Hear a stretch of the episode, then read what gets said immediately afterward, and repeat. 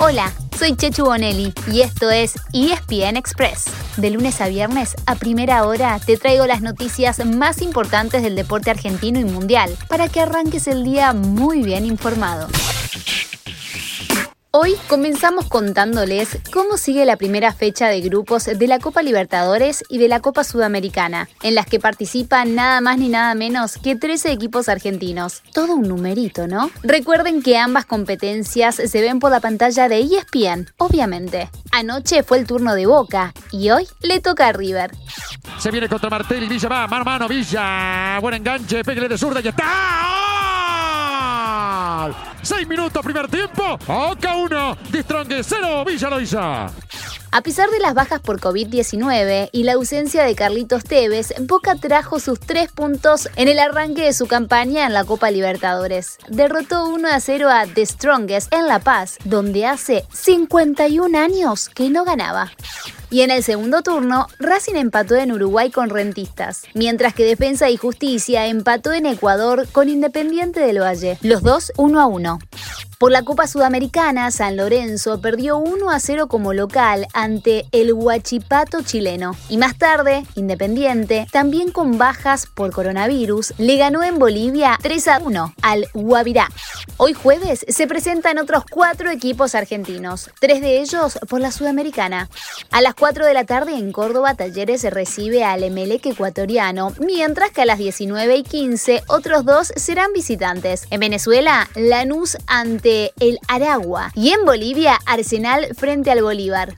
Por la Libertadores, a las 7 de la tarde juega River en Brasil ante el Fluminense. Gallardo sigue sin contar con Matías Suárez, pero recuperó por lo menos a Nico de la Cruz. Ahora nos ponemos en modo olímpico para contarles que se sortió el fixture del fútbol. En la fase de grupos de Tokio 2020, Argentina tendrá como rivales a España, Australia y Egipto. Nos vamos a Europa. ¿Les gusta la idea? Yo me reprendo. El Paris Saint-Germain de Mauricio Pochettino goleó 5 a 0 al Angers por cuarto de final de la Copa de Francia. Con un triplete de Mauro Icardi, que volvió encendido de su lesión, ya había hecho un gol el fin de semana por la liga. En Italia, el Inter de Milán apenas empató 1 a 1 en su visita a la Spezia, pero igual estiró su ventaja a 10 puntos, ya que su perseguidor directo, el Milan, perdió 2 a 1 ante el Sassuolo. Y la Juve, con Paulo Dybala y Cristiano Ronaldo, Ronaldo en cancha le ganó 3 a 1 al Parma para volver al tercer lugar. En Inglaterra también sigue firme el puntero Manchester City, que le ganó 2 a 1 al Aston Villa. Y pues en la Liga de España, tío, el Real Madrid goleó 3 a 0 al Cádiz para darle alcance en la punta al Atlético Madrid. El colchonero juega hoy, igual que otro de los que están en carrera por el título, como lo es por ejemplo el Barcelona. Y calladito, calladito, hay un cuarto equipo que se metió en la pelea ¿Saben quién es? Dieron en la tecla, el Sevilla, que le ganó 1 a 0 al Levante y quedó a 3 puntos de los líderes. Y cerramos el repaso por el fútbol europeo con un capítulo más de la nueva Superliga. La competencia que anunciaron el domingo pasado 12 de los clubes más poderosos del mundo se fue desinflando en la semana. Por un lado, los hinchas de varios de esos equipos y muchos referentes del fútbol a nivel mundial salieron de inmediato con los tapones bien de punta. ¡Auch! Y también hubo una oposición contundente de parte de la UEFA, de la FIFA y de algunos gobiernos europeos. Los primeros en bajarse fueron los seis clubes ingleses. Después de esa deserción masiva, la misma Superliga anunció que reformularía el proyecto. Pero después renunciaron otros tres equipos más. En este caso fueron tres equipos italianos. Y entre los españoles, Atlético Madrid anunció su salida y Barcelona dijo que él estaría sujeto a lo que decidan los socios. ¿Cómo lo ven? ¿Hicieron las cuentas? Son 11 de los 12. El que falta es Sí, el Real Madrid, club que preside Florentino Pérez, quien además es presidente de la Superliga y defendió públicamente el proyecto. Con este panorama, todo indica que la novela llegaría a su fin. Pero cuidado, no les sorprenda que haya una nueva temporada.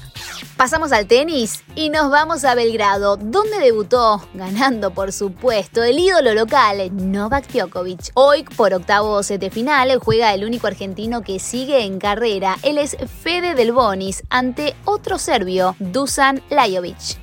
Mientras tanto, en Barcelona ayer se presentaron y ganaron los primeros cuatro favoritos. Bien ahí. Entre ellos, Diego el Peque Schwarzman, que sufrió para vencer al estadounidense Francis Tiafoe. También pasaron de ronda a Rafa Nadal, Stefano Tsitsipas y Andrew Rublev. Todos vuelven a jugar hoy por octavos de final. Y la nota de color de la jornada la puso el italiano Fabio Fognini, descalificado por insultar a un juez de línea. Eso no se hace.